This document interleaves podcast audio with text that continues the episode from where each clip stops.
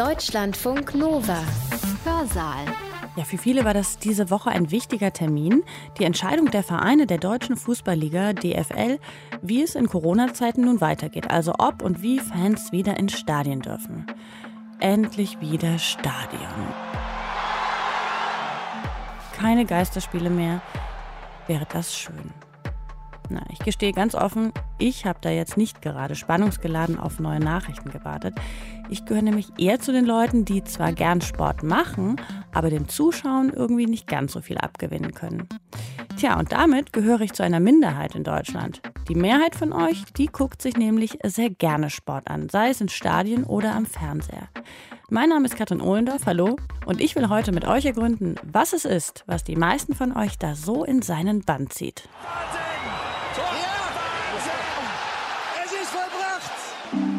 Warum fasziniert uns der Sport mit dieser Intensität? I do not believe it! Es ist unfassbar! Das gibt's Die Faszination ästhetischer Erfahrung.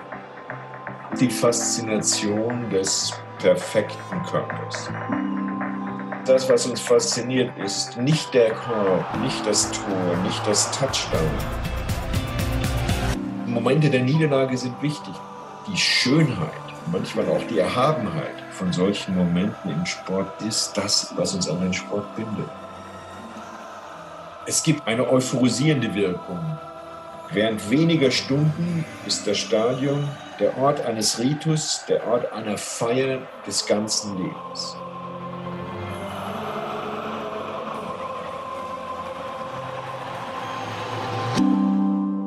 Ja, wenn Hans-Ulrich Gumbrecht, das ist unser Redner heute, sowas sagt, dann bekomme ich doch so ein bisschen Gänsehaut, das gebe ich zu.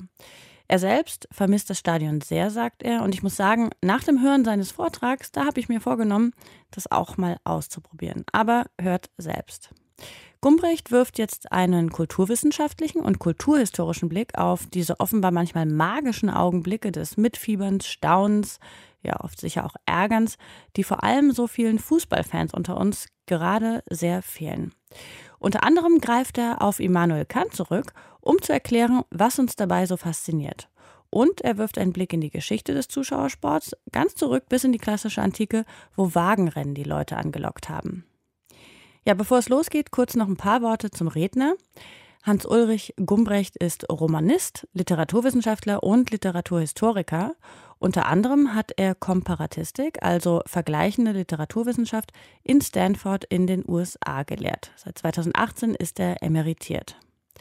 Ja, und neben seiner Leidenschaft für Literatur hat er ganz offensichtlich auch eine große Leidenschaft für den Sport und hat sich zur Aufgabe gemacht, darüber ein Buch zu schreiben, das das Phänomen nicht aus einer, wie oft sonst, eher elitären intellektuellen Perspektive angeht, sondern mit Offenheit und eben sogar Begeisterung. Lob des Sports heißt das. Seinen Vortrag Sport, eine kulturwissenschaftliche Betrachtung hat er am 1. April 2020 gehalten und zwar im Rahmen der Online-Vortragsreihe VHS Wissen Live, die gemeinsam von der Volkshochschule im Landkreis Erding und der Volkshochschule Südost im Landkreis München veranstaltet wird. Ja, und wegen der Corona-Schutzmaßnahmen musste Hans-Ulrich Gumbrecht das von zu Hause in Stanford ausmachen per Videoschalte. Daher ist die Tonqualität leider nicht so gut. Ja, und auch der Stuhl von Herrn Gumbrecht, der knarzt immer mal wieder. Aber das sind wir in Pandemiezeiten zum Glück ja alle gewöhnt. Hans-Ulrich Gumbrecht. Die Faszination des Zuschauersports. Was meinen wir, wenn wir sagen Faszination? Wir sagen, dass wir uns von einem Gegenstand, von einem Objekt, von einem Phänomen angezogen fühlen, ohne genau zu wissen, warum das so ist. Und der Sport ist ja, wie man immer sagt, eine Nebensache. Das Wort Faszination bedeutet eigentlich, es wurde zuerst im mittelalterlichen Lateinischen gebraucht, das ist eine Lähmung der Augenmuskeln. Also man kann nicht nicht auf den Sport schauen. Aber warum ist das so? Das ist die Frage. Also warum fasziniert uns der Sport mit dieser Intensität? Doch wir befinden uns ja in einer Situation, eben in der Corona-Situation, wo die Stadien leer sind. Also aus den Stadien kann man den Sport nicht anschauen. Äh, der Ruf der Stadien ist auch geschädigt, ganz intensiv geschädigt, denn da war ja das berühmte, mittlerweile berühmte Fußballspielen der Champions League. zwischen Atalanta Bergamo und dem FC Valencia in Giuseppe Meazza, früher sagte man San Siro, dem großen Stadion in Milano. Und es gibt eine These oder fast eine Gewissheit, dass einer der Gründe, warum das Coronavirus sich so schnell verbreitet hat in Norditalien, eben dieses Spiel war. Weil bei diesem Spiel unter den etwa 50.000 Zuschauern sehr viele waren, die ohne es zu wissen schon mit Corona infiziert waren. Und dieses Spiel ist der Grund, warum man jetzt sagt, wenn es je wieder einen Weg zurück gibt zum normalen Zuschauersport, dann sollten das zunächst Geisterspiele sein. Die Stadien sollten nicht voll sein. Also die Stadien sind leer heute, was für mich bedeutet, dass ich eine ganz besondere Erregung spüre, wenn ich mit dem Auto am Stadion vorbeifahre. Ich habe eine Sehnsucht nach dieser Intensität des Stadions. Aber trotzdem ist der Sport eigentlich heute auf das zurückgestuft worden, was früher seine Hauptbeschreibung war, nämlich die schönste Nebensache der Welt. Dagegen habe ich lange polemisiert, weil ich gesagt habe, von gesehen von der Zeit, die wir damit verbringen, Sport zuzuschauen, und auch wirtschaftlich gesehen, von den Finanzen gesehen, ist der Sport keine Nebensache. Aber heute ist eine Nebensache. Die Stadien sind leer. Ich habe natürlich keine Antwort zu der Frage, wann die Stadien wieder voll sein werden, wann die Sportfaszination wieder in ihre alte Normalität zurückkehrt. Aber ich habe einige Antworten zu der Frage, was zieht uns normalerweise an? Warum sind wir so konzentriert, so intensiv konzentriert auf den Sport?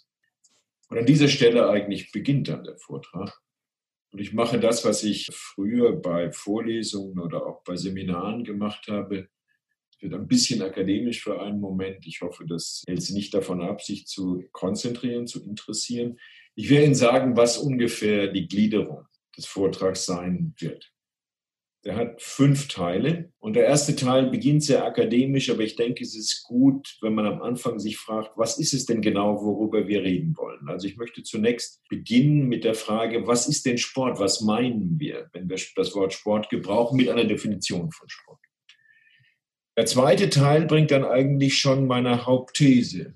Und die These heißt, dass die spezielle Faszination, die uns an den Sport bindet, die Faszination ästhetischer Erfahrung ist. Also eine Faszination, die in ihrer Struktur gar nicht verschieden ist von der Faszination eines Konzerts, von der Faszination von Popmusik, Theater, Lesen und so weiter und so weiter. Das wird also die These im zweiten Teil sein und da beziehe ich mich auf einen der ganz, ganz großen Philosophen, Immanuel Kant, und auf einen der ganz, ganz großen Schwimmer. Der Name ist weniger bekannt, aber vielleicht kennen ihn einige von Ihnen noch, Pablo Morales. Pablo Morales war wahrscheinlich der bedeutendste Delfinschwimmer, wie sage ich immer noch, Butterfly in den Vereinigten Staaten aller Zeiten und ich bin sehr stolz, denn er war auch ein Stanford-Student. Also ich werde in Bezug auf Kant und in Bezug auf Pablo Morales versuchen zu erklären, warum diese Faszination eine Faszination ist, die der ästhetischen Erfahrung entspricht. Im dritten Teil, und das ist dann der zentrale Teil, möchte ich gerne ganz verschiedene Gegenstände dieser Faszination darstellen. Denn eine Sache ist, dass man Sport definieren kann, relativ kohärent definieren kann. Aber er artikuliert sich ja in ganz verschiedener Weise. Also ein American Football Spiel oder Leichtathletik oder Bodybuilding, das sind ganz andere Phänomene und ich möchte solche verschiedenen Phänomene des Sports und ihre Faszination darstellen. Im vierten Teil wird es dann vielleicht etwas entspannter. Ich möchte einige historische Akzente, einige historische Aspekte dieser Sportfaszination für sie darstellen. Und das ist eine eigenartige Geschichte. Es gibt Momente der großen Intensität der Sportfaszination heute, auch in der klassischen Antike, aber im Mittelalter war das nicht so. Und am Ende möchte ich dann, im fünften Teil möchte ich dann, eben weil wir keine vollen Stadien haben im Moment, auf das volle Stadion zurückkommen. Eigentlich bin ich kein Professor mehr, ich bin pensioniert, ich bin emeritiert, aber wie das so ist mit den Berufen, äh, im Vergleich zu anderen Rätern, vielleicht politischen Rätern oder so, ist das, was ich Ihnen vortrage, zum Teil etwas abstrakt, etwas begrifflich. Aber das könnte vielleicht für Sie interessant sein in dem Sinn, dass auch wenn Sie nicht ganz mit allem einverstanden sind, was ich sage, Sie diese Begriffe gebrauchen können in Ihren eigenen Diskussionen, diese Begriffe gebrauchen können, um sich klarzumachen, was Sie denn ganz besonders an den Sport bindet und am Sport fasziniert. Also, dann zur ersten Frage, was ist Sport? Auf die ich zwei Antworten geben möchte. Zunächst kann man sagen, dass Sport eine besondere Art von Performance ist. Aber was bedeutet das, wenn man sagt Performance? Das bedeutet, dass wenn ich auf bewegende Körper blicke unter einer Perspektive von Performance, mich da zunächst gar nicht interessiert, was denn die Funktion dieser Bewegung was die Intention dessen ist, der da läuft oder eine äh, Kugel weit wegschmeißt sondern Performance bedeutet, dass ich diese Bewegung im Hinblick auf meinen eigenen Körper erlebe. Wenn ich im Stadion bin, dann kommen die Spieler auf mich zu, bewegen sich von mir weg. Ich spüre plötzlich, dass ich nie so genau und so stark schießen könnte wie etwa Cristiano Ronaldo oder dass ich nie von so weit weg wie Steve Curry drei Punkte an drei Punkte Korb im Basketball schießen konnte. Also Performance ist Körperbewegung, Erleben im Hinblick auf den eigenen Körper. Man ist sozusagen schon immer Teil dessen, was da passiert. Aber nicht jede Art von Performance ist das, was wir Sport nennen. Da kommt noch etwas Besonderes hinzu. Und es kommt hinzu, wenn wir vom Sport reden, dass wir unterstellen, dass diese Performance, diese Körperbewegung entweder Teil eines Wettbewerbs ist, dass derjenige, der da rennt, schneller rennen will als ein anderer, auch schneller rennen will, als ich rennen kann. Oder, das hat man in der Antike Arete genannt, dass er sich selbst verbessern will. Das wäre auch Sport. Also jemand, der allein rennt, nicht jemand besiegen will, aber eben heute schneller rennen will äh, als früher. Ich frage mich manchmal, wenn ich von diesem Büro zu meinem Haus nach Hause laufe, brauche ich normalerweise 27 Minuten. Aber ich habe tatsächlich meine Stoppuhr dabei und versuche dann also vielleicht 26 Minuten nur zu brauchen. Und das wäre auch eine Grenzform von Sport. Also die Antwort auf die Frage, was ist Sport? Wir reden von Sport, wenn wir eine Körperbewegung unter der Perspektive von Performance erleben und unterstellen, dass sich dabei um eine Situation des Wettbewerbs oder um eine Situation der Selbstverbesserung, der Arete, hat man früher gesagt, handelt. So, meine Damen und Herren, jetzt haben Sie also das Schlimmste und das Abstrakteste schon hinter sich. Und ich komme zum zweiten Teil, zu der These. Was ist es denn? Wie kann man diese Struktur der Faszination beschreiben? die uns an den Sport bindet. Wie gesagt, meine These heißt, es ist eine Form der ästhetischen Erfahrung. Wenn man ästhetische Erfahrung sagt, dann denkt man, wenn man Philosophie betrieben hat, äh, fast unvermeidlich an Immanuel Kant, der mit Sport wenig im Sinn hatte. In seiner Zeit gab es kaum Sport. Im 18., späten 18. Jahrhundert weit weg in Königsberg. Aber in der dritten Kritik, in der Kritik der Urteilskraft, hat Immanuel Kant äh, das ästhetische Urteil beschrieben. Und er hat das ästhetische Urteil nach drei Kriterien beschrieben. Er hat gesagt, wenn wir zu einem Gegenstand uns in einer Form der ästhetischen Erfahrung befinden, dann erleben wir diesen Gegenstand in einer Situation der Interesselosigkeit. Das wirkt ja zunächst einmal eigenartig, weil Interesselosigkeit, man hat doch Interesse an dem Fußballspiel, das man dann sehen will. Was Kant mit Interesselosigkeit meint, ist, dass ähm, diese Faszination der Ästhetik abgesetzt ist von unseren alltäglichen Interessen. Ich mag sehr deprimiert sein, wenn Stanford in einem American Football Spiel gegen UCLA aus Los Angeles verliert oder ich mag euphorisch sein, wenn wir gewinnen.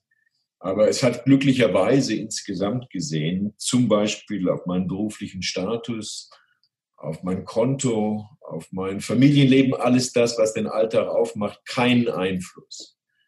Sie können sagen, aber das ist bei den Sportlern anders, nicht? Also wie viele Tausende von Euros gewinnt Messi noch zu seinem Reichtum hinzu, wenn er ein Tor schießt? Aber ich behaupte, auch diese Interesselosigkeit gilt auch für die Sportler. Wenn Cristiano Ronaldo sich bei jedem Schuss oder Messi bei jedem Schuss überlegt, wie viel Geld er damit gewinnen oder verlieren kann, dann würden sie nicht so viele Tore schießen, wie sie schießen. Also Interesselosigkeit bei der ästhetischen Erfahrung, das ist die erste Bedingung der ästhetischen Erfahrung. Das, worauf wir konzentriert sind, das Spiel, die Leichtathletikveranstaltung, auf die wir konzentriert sind, ist abgesetzt von unseren alltäglichen Interessen. Und zweitens sagt Kant, äh, dass es spezifisch für die ästhetische Erfahrung ist, dass wir keine objektiven, quantitativen oder qualitativen Kriterien haben, um genau zu sagen, was uns gefällt oder was uns nicht gefällt. Man kann nicht sagen, dass ein Spiel mit vielen Toren unbedingt das beste Spiel ist. 7 zu 6, dann kann man sagen, war die Abwehr so schlecht, dass es nicht gut war. Oder ist wirklich der weiteste Speerwurf der schönste Speerwurf, auch der uns am meisten fasziniert, kann man nicht sagen. Und wir haben auch eigentlich keine genauen Begriffe. Wir reden sehr metaphorisch, wenn wir sagen, was uns an einem Fußballspiel fasziniert. Also das wäre die äh, zweite Bedingung der ästhetischen Erfahrung, dass wir keine objektiven Kriterien haben, um das zu beschreiben, was uns so gut gefällt oder was uns manchmal auch nicht gefällt. Und drittens sagt Kant, und das scheint mir sehr plausibel, dass obwohl wir wissen, dass nicht alle Leute unsere ästhetische Erfahrung teilen, wir wissen, dass sich manche Leute nicht für Sport interessieren.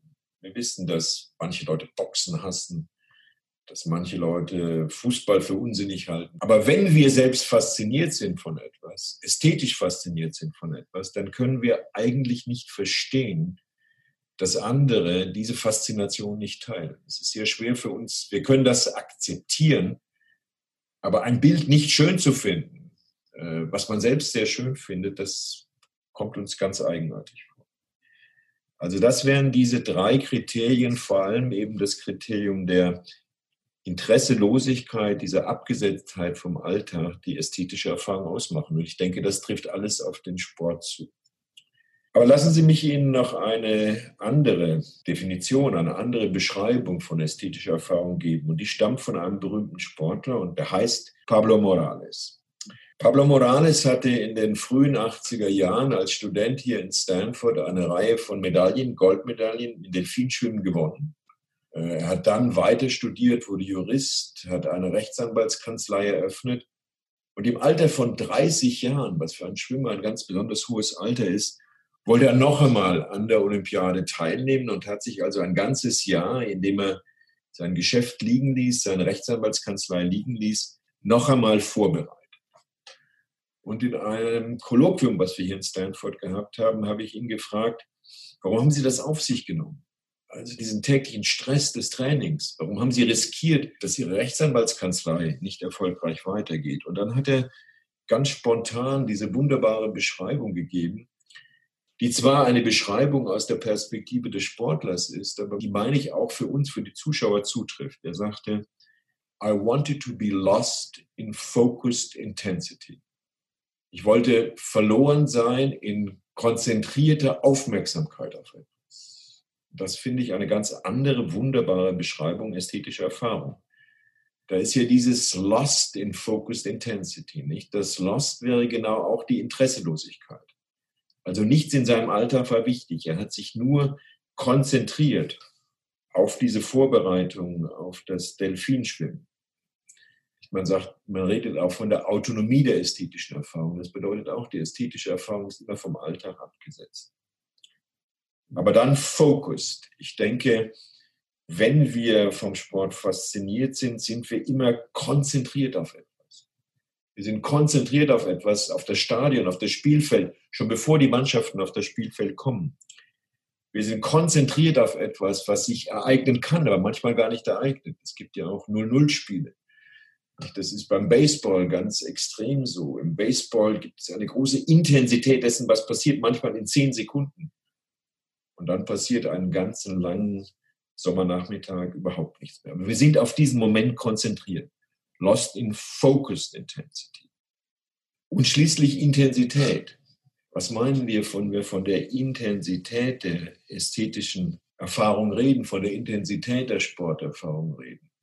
Ich denke, Intensität ist immer eine Bewegung, von der wir annehmen, sie vollzieht sich außerhalb von uns. Eine Bewegung von großer Zufälligkeit hin zu etwas, was notwendig wird. Nicht? Am Anfang eines Spielzugs sind ganz, ganz viele Möglichkeiten da und plötzlich wird das eng, plötzlich konzentriert man sich auf etwas. Intensität beim Fußballspiel zum Beispiel oder im Stadion ist oder das Fußballspiel am Fernsehen beobachtet, Intensität ist etwas, auf das man sozusagen aufspringen kann. Also man kann sich in diese Intensität hinein bewegen und es kann zu einer Sucht werden. Nicht? Es kann zu einer Sucht werden, dass man überhaupt nicht mehr aus dem Stadion weg will, dass man mit niemandem mehr reden kann, dass man nur noch den ganzen Tag Sport anschauen will. Also Intensität hat immer diese Möglichkeit, dass man sich einerseits auf diese Bewegung der Intensität einlässt und andererseits vermeidet, dass es ein Suchtphänomen wird. Also, da haben wir den Kantschen Vorschlag der Beschreibung ästhetischer Erfahrung und den von Pablo Morales, Lost in Focused Intensity. Und ich hoffe, dass ich Sie überzeugt habe. Sie können das ja selbst nachvollziehen, dass das, was Sie an den Sport bindet, wenn Sie Sportfans sind, eine besondere Form der ästhetischen Erfahrung ist. Lassen Sie mich das aber noch ganz kurz kommentieren. Wenn ich sage, dass die Faszination des Sports eine ästhetische Erfahrung ist, dann will ich nicht sagen, der Sport sei eigentlich besser als sein Ruf. Äh, ich denke, wenn man den Zuschauern bei Schalke 04 oder auch bei Bayern München oder wenn ich den Fans in der, auf der Dortmunder Südtribüne sagen würde, das sei ästhetische Erfahrung, das würde ihnen nicht passen. Und das ist okay. Man muss nicht wissen, dass das ästhetische Erfahrung ist, aber es ist ein Hingezogensein das in seiner Struktur der ästhetischen Erfahrung ähnelt. Jedenfalls, und darum geht es mir eigentlich, ich behaupte, das Gewinn der eigenen Mannschaft ist nicht das, was mich zentral an den Sport bindet. Da gibt es ein interessantes Faktum. Soziologen haben einmal unter Deutschen meiner Generation gefragt, was ist unter den vielen Siegen das Spiel der deutschen Nationalmannschaft, an das sie sich am liebsten erinnern? Und herauskam, dass das bei 70 Prozent der deutschen Männer meiner Generation das Halbfinalspiel der Weltmeisterschaft 1970 war, das Deutschland bekanntlich in der Verlängerung gegen Italien mit 4 zu 3 verloren hat. Ich habe das selbst am Fernsehen in Portugal gesehen mit meiner damals amerikanischen Freundin und die dachte, ich sei verrückt, dass ich geweint habe nach Ende des Spiels, weil Deutschland verloren hat. Aber drei, vier Tage später, als ich mich an das Spiel erinnert habe, habe ich mich, mich gar nicht mehr so sehr an die Niederlage erinnert, sondern was das für ein großartiges Spiel war. Und das will ich behaupten, dass die Schönheit, manchmal auch die Erhabenheit von solchen Momenten im Sport das ist, was uns an den Sport bindet. Und deswegen meine ich auch, dass diese Faszination, diese ästhetische Faszination an den Sport nicht nur etwas für Männer ist, sondern auch etwas, auf das sich Frauen immer mehr einlassen, einlassen könnten und vielleicht einlassen sollten. So, meine Damen und Herren, mit diesem Vorschlag, die Faszination des Sports als ästhetische Erfahrung zu verstehen, können Sie ja, wenn Sie den Vortrag gehört haben, selbst sehen, ob Sie einverstanden sind, ob Sie mit mir einverstanden sind. Aber ich habe Ihnen jedenfalls einige Begriffe geliefert, um darüber nachzudenken. Und jetzt möchte ich drittens über Gegenstände dieser Faszination reden. Es gibt ja eine relativ kohärente Beschreibung unserer Faszination eben als ästhetische Erfahrung. Aber dieser relativ kohärenten Beschreibung unserer Faszination stehen gegenüber eine ganze Vielzahl von verschiedenen Sportarten, von verschiedenen Phänomenen, die uns anziehen. Also es gibt nicht nur einen einzigen Sport. Und lassen Sie mich äh, sechs solcher verschiedenen Gegenstände der ästhetischen Erfahrung im Sport nun beschreiben. Da gibt es zuerst die Faszination des perfekten Körpers. Denken Sie zum Beispiel an Bodybuilding. Da geht es ja eigentlich meistens weniger um Wettbewerb, um Agon, sondern um Arete. Nicht? Der Bodybuilder will seinen Körper in einer bestimmten Hinsicht immer perfekter machen. Zum Beispiel, das würden Sie bei mir nicht sehen, wenn ich das T-Shirt ausziehen würde, einen perfekten Sixpack. Nicht? Das ist eine Art der Faszination, also diesen perfekten Körper. Die zweite Faszination ist etwas ganz, ganz anderes. Sie werden vielleicht überrascht sein. Aber ich denke, es gibt Sportarten, wo uns fasziniert, dass die Athleten dem Tod ins Auge blicken. Das sind die Sportarten der Konfrontation. Denken Sie zum Beispiel ans Boxen.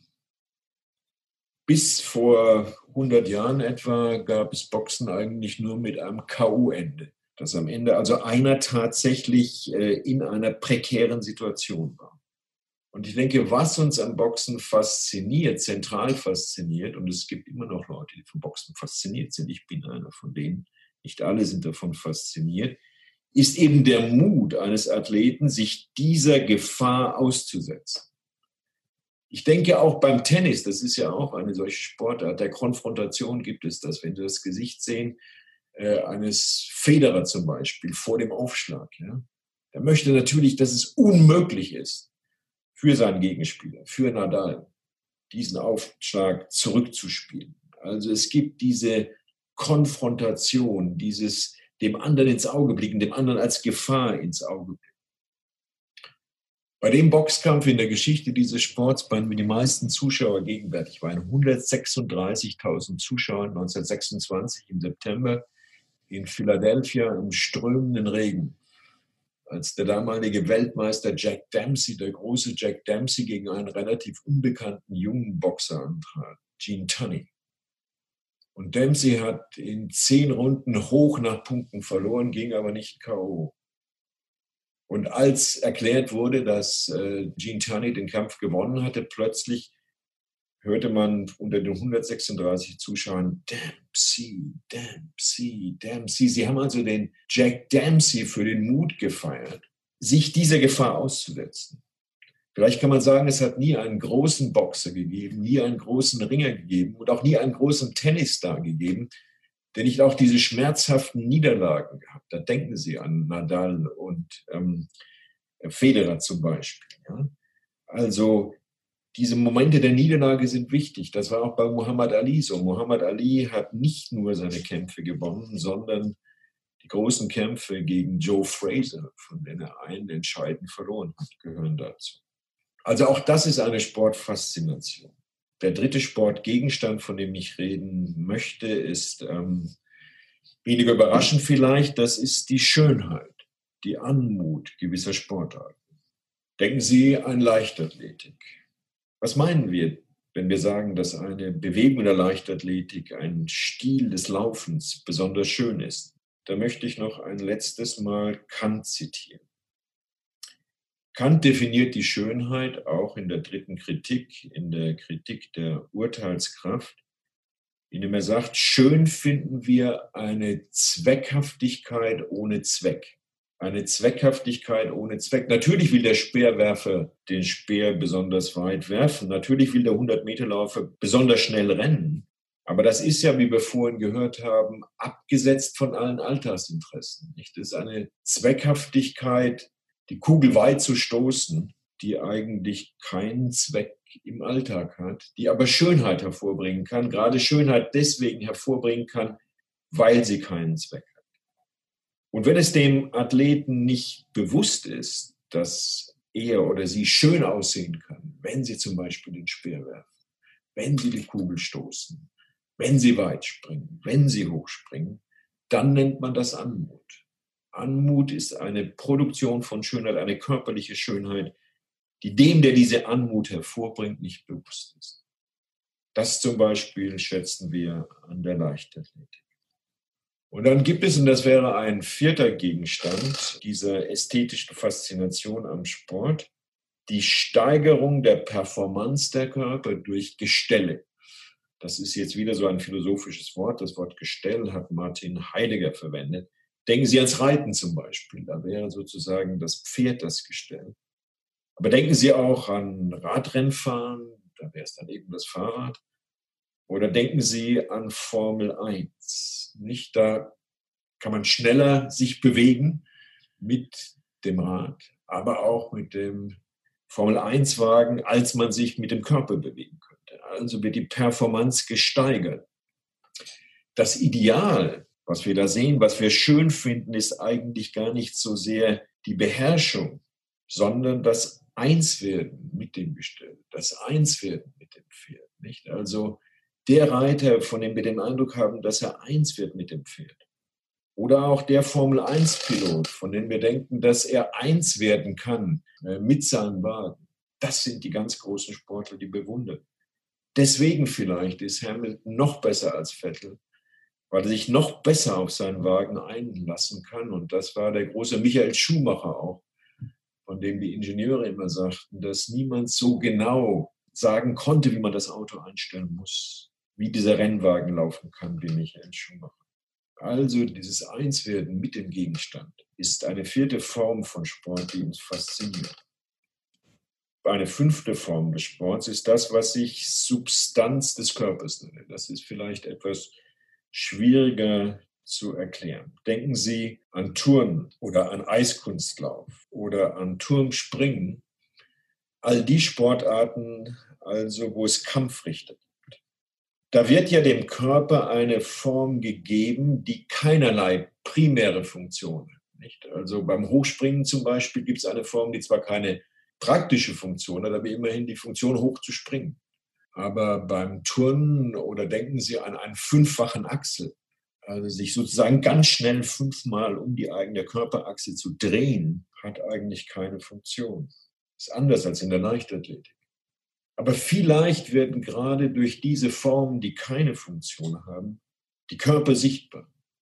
Die Körper sichtbar in ihrer besonderen Substanz, in ihrer besonderen Form. Nicht? Also wie bei dem großen Turmspringer Luganis zum Beispiel, der in das Wasser eintauchte, nach mehreren Salti auf den zehn Metern vom Brett, ohne auch nur eine einzige Welle zu erzeugen. Also das wäre die Substanz des Körpers. Aber Sie warten wahrscheinlich schon alle auf die Sportarten, die doch heute mit Abstand am populärsten sind. Die Mannschaftsspiele, die Mannschaftssportarten. Also den Fußball, Rugby, American Football, Basketball, auch den Baseball natürlich. Was ist die These? Die These ist, dass das, was uns fasziniert, nicht der Korb, nicht der Tor, nicht das Touchdown, nicht der Versuch ist, sondern der schöne Spielzug. Die Emergenz des schönen Spielzugs als Emergenz einer Form. Da entsteht beim schönen Spielzug aus verschiedenen Körpern, das sind verschiedene Körper, eine Form. Der Spielzug ist eine Form, aber es ist eine Form mit einer besonderen Zeitlichkeit. Es ist eine Form, die verschwindet, indem sie sich zeigt. Es gibt keine Form, die man festlegen kann, und vor allem, und deswegen sind wir so darauf konzentriert, es ist eine Form, die sich gegen den Widerstand der anderen Körper artikuliert. Das versuchen ja die Abwehrspieler, dass es zu dieser Form nicht kommen soll. Also wahrscheinlich, das können Sie auch untereinander diskutieren, gibt es noch eine ganze Reihe anderer Typen von Sportfaszinationen, die ich hier nicht genannt habe. Aber jedenfalls, und das denke ich, ist in der Sportfaszination auch wichtig, es gibt eine ganze Reihe von Gegenständen der Sportfaszination, die uns anziehen können, für ganz verschiedene Geschmäcker. Es gibt auch, das wollte ich auch kommentieren, je nach den Gegenständen, je nach den Sportarten eine andere Beteiligung des Publikums. Nicht? Äh, es gibt das Massenpublikum. Das ist sicher bei den meisten Mannschaftssportarten so, vielleicht nicht beim Feldhockey heute, aber sicher bei den Mannschaftssportarten, das ist bei der Formel 1 der Fall, das ist beim Boxen der Fall. Nicht? Da gibt es die Masse. Man redet eigentlich nicht im Stadion mit den Leuten, die neben einem sitzen oder neben einem stehen. Man ist ganz konzentriert.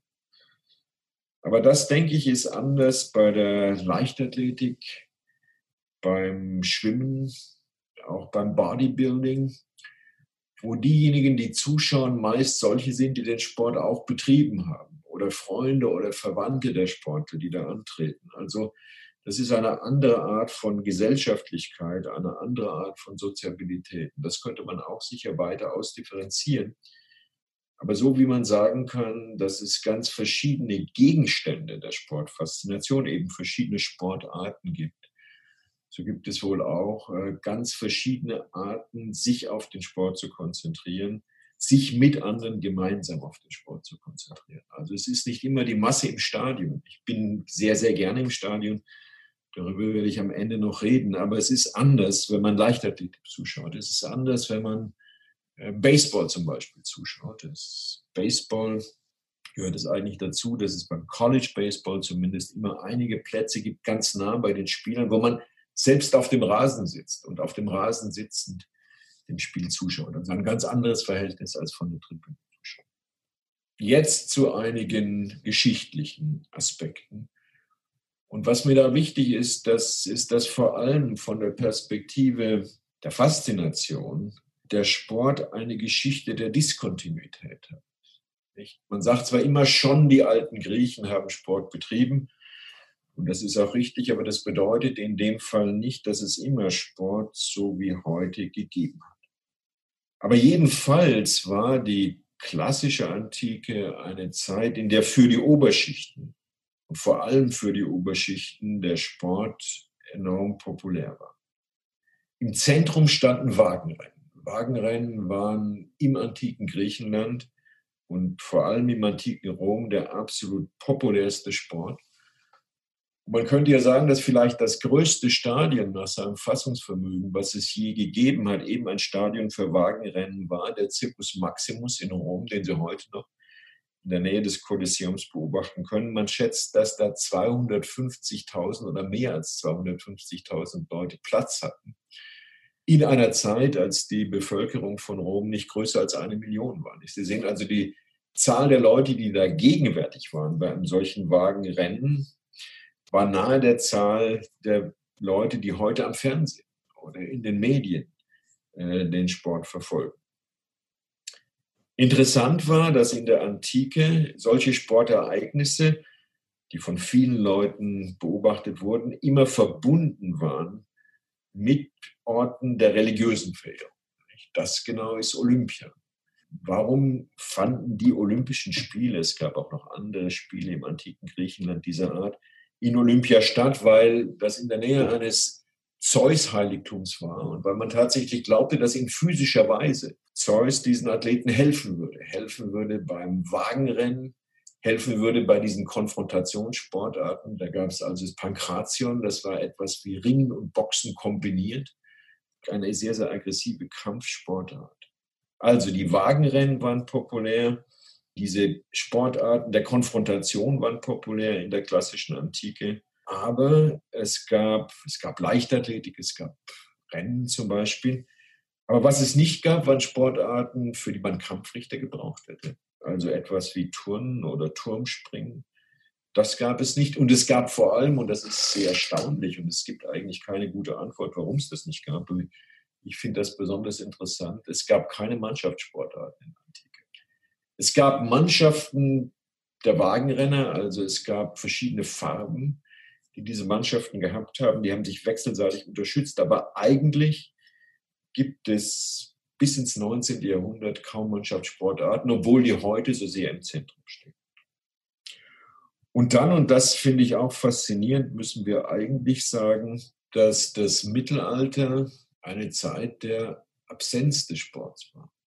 Vielleicht hätte das damit zu tun, dass in den drei Ständen des Mittelalters, also im Adel, im Bauernstand, in den beiden von den drei Ständen, der dritte Stand bei der Klerikerstand, die Geistlichen, dass für die Adligen, das war der Wehrstand, der Stand des Militärs sozusagen, und bei den Bauern das Leben so sehr ein physisches, ein körperliches Leben war, dass sie keinen Ausgleich, wie wir heute brauchten, und rennen mussten und sich körperlich anstrengen mussten. Es gab eigentlich nur eine Ausnahme und das ist ganz interessant, vielleicht wissen Sie das nicht, das Tennis. Das Tennis hat wahrscheinlich seinen Ursprung genommen in Klöstern.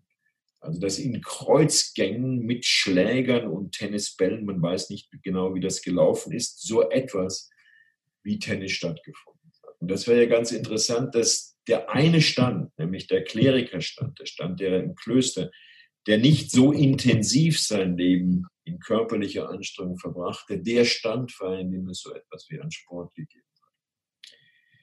Jetzt werden Sie fragen, ja, die Turniere, nicht die Turniere der Ritter mit ihren Lanzen, war das nicht ein Sport? Und da müssen wir sagen, dass das eigenartig ist. Wir wissen nicht, ob es solche Turniere im Sinn eines Sports tatsächlich gegeben hat. Die tauchen in mittelalterlichen höfischen Romanen auf, aber das mag eine Vorstellung gewesen sein, die dann die Romantik, als sie das Mittelalter wieder entdeckt hat, sozusagen in einen Sport umdefiniert hat. Aber insgesamt war diese Zeit des Mittelalters und auch der frühen Neuzeit eigentlich eine Zeit, in der es nur sehr wenig von dem gegeben hat, was wir heute Sport nennen. Und dann beginnt um 1800 plötzlich, muss man sagen, aber in zwei ganz verschiedenen Kontexten der moderne Sport. Er beginnt einmal schon in den 90er Jahren des 18. Jahrhunderts in England, in London mit Boxkämpfen. Mit Boxkämpfen, wobei die Boxer bezahlt wurden, das waren Profis, damit fing es an mit Boxkämpfen, bei denen zwischen 15.000 und 25.000 Leute gegenwärtig waren. Muss ich das vorstellen, die dauerten lange eben, bis einer der Boxer K.O. waren, gab es manchmal 40, 50 Runden. Also Boxkämpfe stehen im Zentrum. Und wenig danach und eigentlich zuerst auch in England wird an den Colleges und an den Public Schools, die aber nicht public öffentlich sind, sondern die teuren privaten Schulen sind, wird plötzlich Sport mit ins Curriculum, Sport mit in die Lehrpläne äh, genommen. Also das war Amateursport, das war natürlich kein professioneller Sport. Der moderne Sport beginnt also an zwei ganz verschiedenen soziologischen Enden, muss man sagen. Und es gibt dann auch während des 19. Jahrhunderts und während des 20. Jahrhunderts eine durchgehaltene Zweiteilung es gibt einmal den Profisport, der zum Beispiel im Boxen weitergeht. Aber es gibt eben auch den Amateursport. Und in der Hinsicht ist es kein Zufall, dass der Gründer der modernen Olympischen Spiele, der Baron de Coubertin, ein Adliger war. Der Baron de Coubertin ist besonders gern Rad gefahren. Das war sein Sport, aber es musste Amateursport sein. Die Olympischen Spiele sollten Amateursport sein. Man dachte, dass auch die klassischen Athleten der klassischen Antike Amateure waren, was gar nicht der Fall war. Aber das war abgesetzt vom Profisport. Dazu gibt es eine interessante Geschichte. 1924 bei den Olympischen Spielen in Paris trat plötzlich der Fußball in das Zentrum. Der Fußball war damals ein Trendsport. Der Fußball war damals relativ neu. Und die große Mannschaft, die alle faszinierte, war die Mannschaft aus Uruguay die Mannschaft aus Uruguay, die, wie wir heute wissen, nur aus Profis bestand. Aber plötzlich war, und das war eine Überraschung, im Zentrum der Olympiade diese Mannschaft aus Uruguay. Aber dann begann das Internationale Olympische Komitee also bestimmte Bedingungen zu formulieren. Wenn die je Geld bekommen hätten für ihren Sport, dürften sie nicht mehr an den Olympischen Spielen teilnehmen und so weiter und so weiter. Und so kam es dann zur ersten Fußball-Weltmeisterschaft 1930, nachdem noch einmal Uruguay eine Goldmedaille gewonnen hatte bei den Olympischen Spielen 1928 in Amsterdam gegen Argentinien. Das waren zwei Profimannschaften.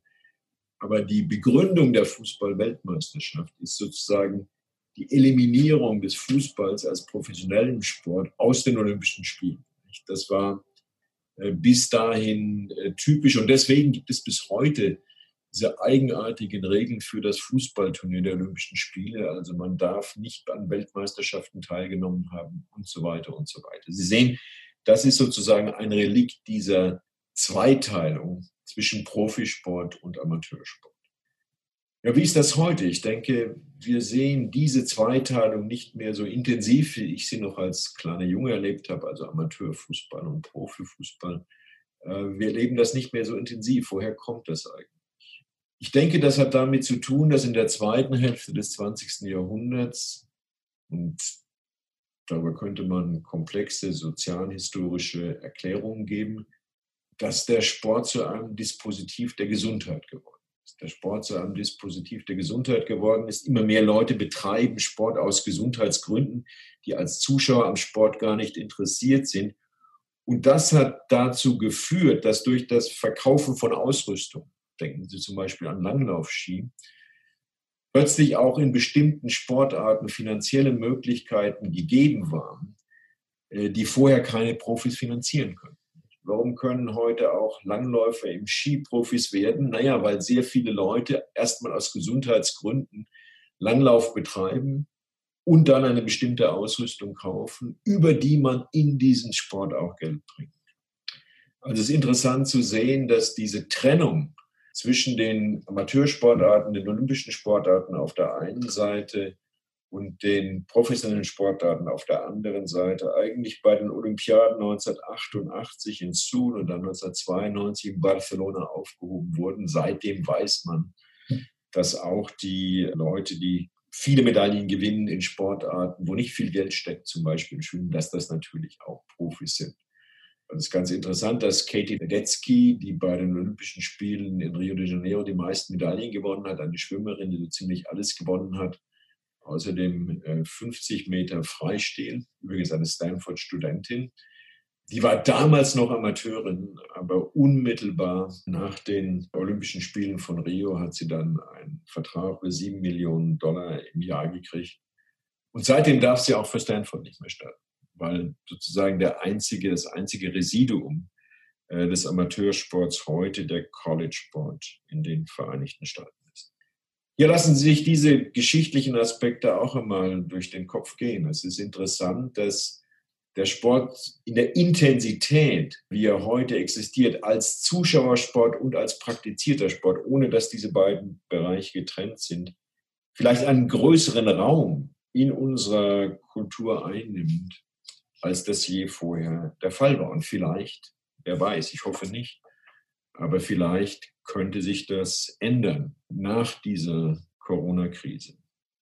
Und weil ich nicht möchte, dass sich es verändert, meine Damen und Herren, komme ich jetzt in meinem letzten und fünften Teil noch einmal zurück zum Stadion in der Zeit der leeren Stadien. Finanziell gesehen spielt das Stadion heute ja eigentlich eine untergeordnete Rolle. Also die erste englische Liga, die British Premiership, kann die Ablösesummen und die Gehälter zahlen, also mehrere hunderttausend Pfund pro Woche, muss man sich vorstellen, äh, weil sie Medienverträge hat. Aber vielleicht kann man sagen, dass gerade in einer Zeit, wo alles medial vermittelbar ist, so wie mein Vortrag heute Abend, dass gerade in einer Zeit, wo alles medial vermittelbar ist, die reale Präsenz, die reale Performance, das Stadion einen ganz neuen Stellenwert hat.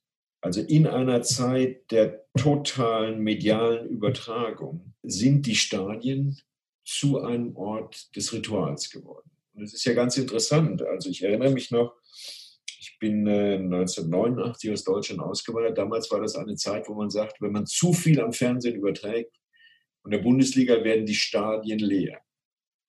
Heute wird jedes Spiel übertragen und die Stadien sind so voll wie nie. Ich habe neulich zufällig eine Statistik der ersten Bundesliga gesehen und da kann man sagen, dass eigentlich praktisch alle Bundesligamannschaften mit Ausnahme von Hertha BSC, die Saison ist zu schlecht und das Stadion ist zu groß, ihr Stadion ausverkaufen. Ja, auch die Mannschaften, die am Ende stehen, auch Werder Bremen, auch Mainz 05, auch die großen Stadien und sowieso ist das Stadion in Dortmund immer ausverkauft. Also es ist nicht so, dass angesichts der Übertragung das Stadion seine Faszination verloren hätte. Ich denke, das Stadion als Ort der Ausnahme, als Ort des Rituals, als Ort der Unmittelbarkeit, der unmittelbaren Präsenz, ist faszinierender heute, als das jeder Form war. Aber was wäre denn dann die Faszination des vollen Stadions, auf die wir verzichten müssten, wenn in längerer Zukunft und nicht nur für einige Monate sich der Mannschaftssport und nicht nur der Mannschaftssport in Geisterspielen fortsetzen müsste.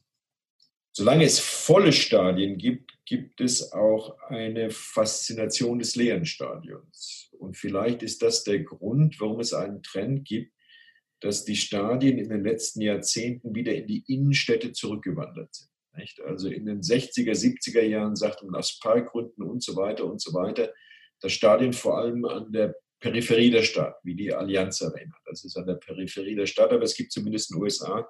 Der erste Fall war ein Baseballstadion in Baltimore. Die Tendenz, die Stadien wieder zurück in die Stadt zu bringen. Warum? Das ist ja eigentlich ganz eigenartig. Man verwendet das Stadion nur während weniger Stunden am Wochenende. Sonst ist es leer und im Zentrum der Stadt sind die Immobilienpreise sehr hoch. Aber ich glaube, es gibt eine besondere Faszination des Gegenstands dieses Stadions als ausgegrenzten Raum, als sakralen Raum. Das bedeutet Sake eigentlich, ausgegrenzt sein, als sakralen Raum und dem Alltagsleben um das Stadion herum. Und dann in einem kurzen Moment, während weniger Stunden am Wochenende, wird dieser ausgegrenzte Raum der Raum der höchsten Intensität der Raum der höchsten Intensität. Während weniger Stunden ist das Stadion der Ort eines Ritus, der Ort einer Feier des ganzen Lebens. Ist das Stadion der Ort des Wettbewerbs, der Konfrontation, der Ort des Schicksals, weil es ja immer im Sport etwas gibt, was man nicht kontrollieren kann. Man kann sich noch so gut vorbereiten, es kann dann doch nicht laufen. Der Ort der Resonanz des Publikums. Ich denke, zum Stadion, zum Stadionerlebnis gehört das Publikum. Die Masse der Zuschauer, nicht die Summe der Individuen, sondern die Zuschauer wirklich als Masse, gehören zu diesem Ritus dazu. Wir wissen relativ wenig über das Verhalten der Masse. Wir wissen leider, dass es eine Gewaltaffinität der Massen gibt. Aber mehr wissen wir nicht. Das ist der Grund, warum ich gerade dabei bin und diese Corona-Wochen und Monate nutzen möchte, ein kurzes Buch über die Massen im Stadion zu schreiben. Was gibt es denn da noch außer der Gewalttätigkeit, die es ganz sicher auch gibt? Es gibt jedenfalls eine euphorisierende Wirkung für viele, die ins Stadion gehen. Eine euphorisierende Wirkung. Wenn ich nach Dortmund gehe ins Stadion und äh, dann auf der Süd bin, also auf dieser Stehtribüne, die Platz hat für fast 30.000 Zuschauer, sehe ich relativ wenig vom Spiel viel weniger als im Fernsehen, aber ich bin euphorisiert. Ich bin in einer Hochstimmung. Und das ist nicht nur Gewalt. Wenn Sie auf der Süd wären und würden mitsingen, You Never Walk Alone, oder auch nur wenn Sie im Stadion wären, würden das hören, würden Sie wahrscheinlich auch Gänsehaut bekommen. Und ich möchte den Vortrag beenden mit einem Beispiel, und das bezieht sich auf das Dortmunder Stadion. Vor einigen Spielzeiten gegen Ende dieser Spielzeit, als wie immer Bayern die Meisterschaft schon fast gewonnen hatte und der BVB abgeschlagen zweiten Platz stand, spielte Mainz. In Dortmund Mainz hatte sich gerade vor dem Abstieg gerettet. Trotzdem, obwohl es um nichts mehr ging, war das Stadion voll. Stand zur Halbzeit 1 zu 0 und das Aufregendste im Stadion, ich war nicht da, aber ich habe das Spiel sozusagen in Reproduktion gesehen, das Aufregendste war die Süd. Also wie diese Zuschauer, wie diese Masse der 28.000 Zuschauer auf der Südtribüne die Mannschaft unterstützt hat. Und dann plötzlich kommen die beiden Mannschaften zurück. Das Spiel ist am Ende 3-0 ausgegangen und man hört die Süd nicht mehr. Gibt keine Unterstützung mehr von der Süd. Die Spieler, man sieht das, sind verwirrt. Und auch am Ende des Spiels, wenn der BVB dann die Spieler vor die Süd kommen, ob sie gewonnen haben oder verloren haben, sich von dem Publikum zu verabschieden, keinerlei Laut. Was war geschehen? Es war in der Halbzeit einer der Zuschauer, die immer auf der Süd sind, an einem Herzinfarkt gestorben. Aber es gab niemand, der ein Losungswort ausgegeben hätte, wir müssen jetzt alle ruhig sein. Das war tatsächlich in eigenartiger Weise eine Reaktion dieser Masse im Stadion. Und dann, eine Minute vor Ende des Spiels, haben diese 28.000 Zuschauer zusammen You Never Walk Alone gesungen und haben das Stadion verlassen. Und das war ein erhabener Moment. Ein Moment dieser Gänsehaut, ein Moment, der in sehr, sehr schöner Weise zeigt, dass es nicht nur die Athleten sind, sondern auch unsere eigene Faszination, die aus dem Sportereignis ein rituelles Ereignis macht. Ich danke Ihnen für Ihre Aufmerksamkeit. Ich weiß, das kann nicht so erregend und interessant gewesen sein wie eineinhalb Stunden im Stadion. Aber ich hoffe, ich habe Ihnen genug Beispiele und genug Begriffe geliefert, damit Sie noch eine Zeit weiter über die Faszination des Sports diskutieren können. Vielen herzlichen Dank. Ja, okay, vielleicht nicht so aufregend wie im Stadion, dafür aber informativ und garantiert virenfrei. Letzteres ging dann auch so ein bisschen zulasten der Tonqualität. Sorry nochmal dafür. Der deutsch-amerikanische Literaturwissenschaftler Hans-Ulrich Gumbrecht war das, mit einem Vortrag über die Faszination des Zuschauens beim Sport. Mein Name ist Katrin Ohlendorf. Macht's gut und ja, bis bald irgendwann mal im Stadion. Deutschlandfunk Nova. Hörsaal. Samstag und Sonntag um 18 Uhr. Mehr auf deutschlandfunknova.de.